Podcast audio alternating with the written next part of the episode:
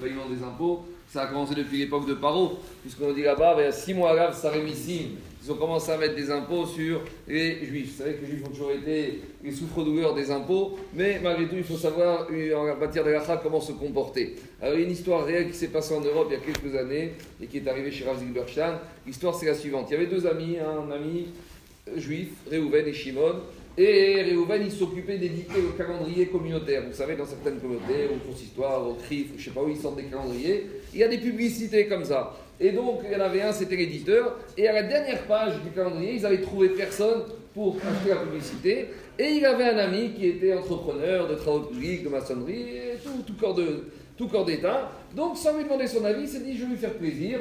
Comme il a d'habitude l'habitude d'aider la communauté et tout, je vais lui mettre une grande publicité gratuite en couverture de fin, et au moins c'est un cadeau, il sera content. Donc, puis il a fait ça, quatrième couverture, je ne sais pas combien de couvertures. Alors euh, l'éditeur, il a fait ça, il a pensé qu'il a rendu un grand service à son ami. Le problème, c'est que quelques jours après, on frappe à la porte de cet ami entrepreneur, et c'est pas un client qui vient solliciter pour un chantier, c'est les impôts qui débarquent à la maison. Et il dit Monsieur, bonjour monsieur, euh, on vient de voir une belle publicité, comme quoi vous êtes tout corps d'État, vous faites des grands chantiers, des immeubles, vous avez 50 ans d'expérience. Mais le problème, c'est que vous êtes enregistré ni au BIC, ni au BNC, il n'y a pas de TVA, il n'y a jamais d'impôts. On découvre que ça fait 50 ans que vous faites des gros chantiers et pas d'impôts payés, il n'y a rien du tout. Rien du tout. C'est quoi Vous travaillez tout au noir, donc. Euh, Maintenant, on va essayer de reconstituer le chiffre d'affaires et puis vous allez payer la TVA, les impôts, les charges, etc., etc. Donc le type, il est sorti avec une énorme monumentale, bon, il y a trois ans, mais déjà, ça faisait beaucoup d'argent. Alors, type, il devient fou, il dit, mais j'ai demandé cette publicité, c'est quoi ça? Il appelle la communauté, on lui explique que l'éditeur, c'est lui qui a pris sa décision. Il, arrive, il voit son ami, il lui dit, mais qu'est-ce que tu m'as fait là? Tu m'as fait une catastrophe. Il a dit, écoute, moi je pensais te faire du bien, te rendre service, je pensais une publicité gratuite, toute la communauté allait voir, j'avais jamais imaginé que les impôts allaient tomber sur ce calendrier communautaire, que ça allait tomber dessus. Il dit bon, très bien, tout ce que tu veux, mais maintenant, eh, tu sais, j'ai combien de centaines de milliers d'euros à payer, alors c'est à toi de payer. T'es un basique. C'est ce qu'on appelle donc d'amour. Tu fais un dommage à ton ami. Quand quelqu'un fait un fait un dommage à un autre, même s'il n'y a pas de kavana, alors il doit payer, a priori. Pas sans ça, il n'était pas immatriculé non plus. il n'avait rien, rien, rien, tout est au noir. Il a travaillé tout en 30 ans, rien déclaré. Alors il lui dit, tu dois payer un minimum. Alors maintenant on arrive à une discussion dans l'agma. Normalement, l'agma il te dit que quand un homme il est masique, il fait un dommage à l'autre, il doit payer. Il est condamné à payer. À une exception, si ce dommage n'est pas fait de manière directe. C'est ce qu'on appelle dans l'agma la différence entre directement et gramma. Il y a marqué dans l'agma gramma binzikin patour. Quelqu'un qui cause un dommage à son prochain de manière indirecte, il n'a pas fait avec ses mains, il a fait de manière indirecte, il est dispensé du payer. Il peut payer midin d'arc shalom par sympathie, mais d'après la règle de strict, il est dispensé de payer. Donc, a priori, si on regarde d'après la règle strict, ce monsieur, il est ce qu'on appelle gramma binzikin, il a fait un dommage indirect, un dégât indirect, donc il est dispensé de payer. Alors, il dit ça, c'est le rapport entre deux hommes. Maintenant, par rapport à Riouf Dine Shamayim, est-ce que vis-à-vis du ciel, ce monsieur, il doit faire Tchouva Yom Kippour pour ce qu'il a causé comme tort à son ami.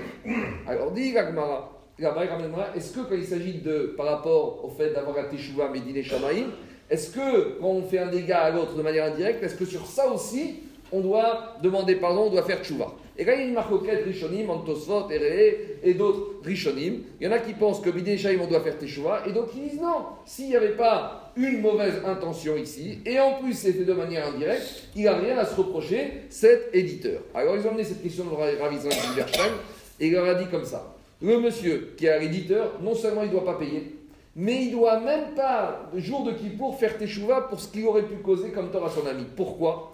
Parce qu'il ramène Ravizak Zilberstein qu'au début du Shuranaur concernant les lois financières, le premier principe qui est édicté, c'est marqué Dina, Demalkunta, Dina.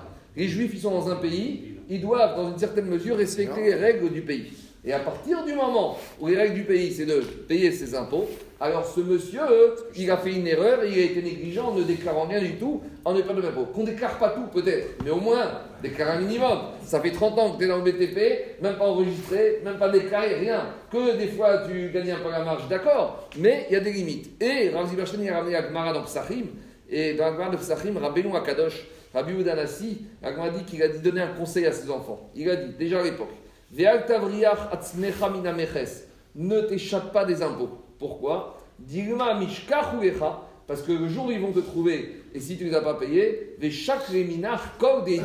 ils vont finir par te prendre tout ce que tu as. Donc, a dit déjà, il y a un dit de dinar et macrotadina qu'on doit payer les impôts. Donc, ce monsieur, il est déjà en tort par lui-même. Et deuxièmement, Rabbi Danassi a donné un conseil à ses enfants, il a dit au moins payer, déclarer au moins une partie Paye au moins une partie des impôts, parce que si tu fais déclarer rien, et si tu ne payes rien, le jour où ils vont te trouver, ils vont tout te prendre. Donc il a été posé par Berchan que peut-être monsieur doit lui demander pardon avec des mots, mais en tout cas il n'a aucune raison ni de lui indemniser quoi que ce soit, ni de nécessiter une teshuva le jour de Kippour. il y a un appel pour la personne qui est là. Et...